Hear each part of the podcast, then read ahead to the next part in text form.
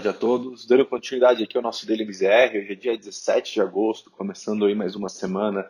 Lá fora, quando a gente olha os principais indicadores de bolsa, né, é, a gente vê ali um comportamento bastante misto vindo dos indicadores americanos, né, com o Dow Jones hoje fechando em queda, enquanto o S&P e o Nasdaq fecham um dia em alta. É, ainda num cenário de bastante discussão, bastante entrave ali nas negociações do, do pacote de estímulos americanos, que segue, segue ali tendo um fracasso muito grande entre os dois principais partidos para, eles, para que eles consigam chegar a um acordo. Né? Então, realmente não traz ali nem, nada novo no noticiário internacional. É, no entanto, hoje, é, o comportamento que a gente vê realmente é o Dow Jones recuando, que tem um reflexo muito mais da economia real, né, porque à medida que esse pacote ele vai se atrasando e, e essa discussão ela vai se prolongando, né, é, os investidores têm ali uma expectativa de que a retomada da economia americana seja até mais lenta e que isso realmente possa atrasar ali a volta da economia americana. E aí com isso você vê é, um cenário onde as empresas de tecnologia continuam despontando. O Nasdaq hoje fechou o dia em alta de 1%, né, realmente refletindo bastante ainda esse otimismo com as empresas de tecnologia voltada aqui como já, já dissemos aqui diversas vezes, tendem a se beneficiar desse tipo de cenário de paralisação, de pandemia, de compras mais online, né? E naturalmente essa alta muito forte do, do, das empresas de, de, tecnologia tendem a puxar também o S&P, que hoje tem ali cerca de 25 a 28% da sua composição é, pautada nesse tipo de companhias.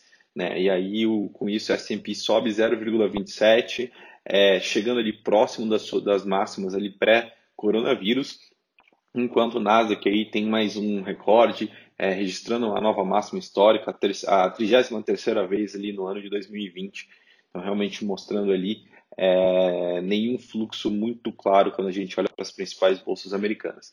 E aí, vindo para o Brasil, é, realmente a questão fiscal e a possível saída, né, a desistência de alguns é, membros da equipe econômica e a possível saída ou não do ministro Paulo Guedes tem atormentado bastante aqui né, o, a, os ativos brasileiros. E aí, com isso, a gente vê um movimento muito negativo para a Bolsa de Valores.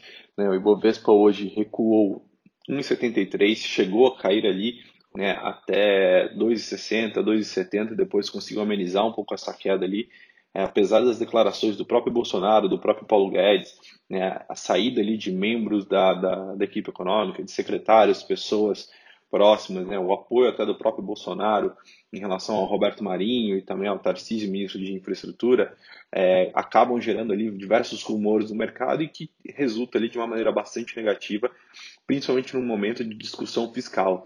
Né? E, naturalmente, num cenário onde é, o, o, fluxo de notícias local é muito negativo, você tem ali um movimento de aversão a risco para os ativos brasileiros. E aí a gente tem ali queda na bolsa, né, consequentemente uma valorização no dólar também. Então, o dólar hoje fechou o dia em alta, né, de 1,26, ou seja, ganhando terreno versus a moeda brasileira, fechando na casa dos R$ 5,52, né, a, a, chegando a patamares que não eram vistos aí há alguns meses. Né? Então, realmente mostrando ali uma certa aversão a risco do investidor brasileiro que busca por proteção, sai ali de ativos de como, como bolsa, que já, já vinham se valorizando forte ali ao longo dos últimos meses, e mostra também que o investidor coloca cada vez mais prêmio de risco na curva de juros. Né?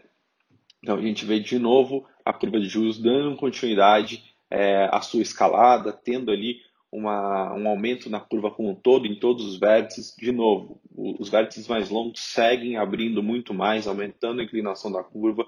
Pra, por exemplo, o DI para janeiro 27 já chega é, próximo dos 7% de novo, né, algo que a gente não tinha visto aí há um bom tempo, ele já permanecia, permanecia abaixo da casa dos 7%, realmente colocando bastante prêmio é, por conta do risco fiscal, por conta do Paulo Guedes, como a gente vem mencionando aqui, esse realmente é o grande é, noticiário que vem causando aí toda essa aversão a risco no mercado.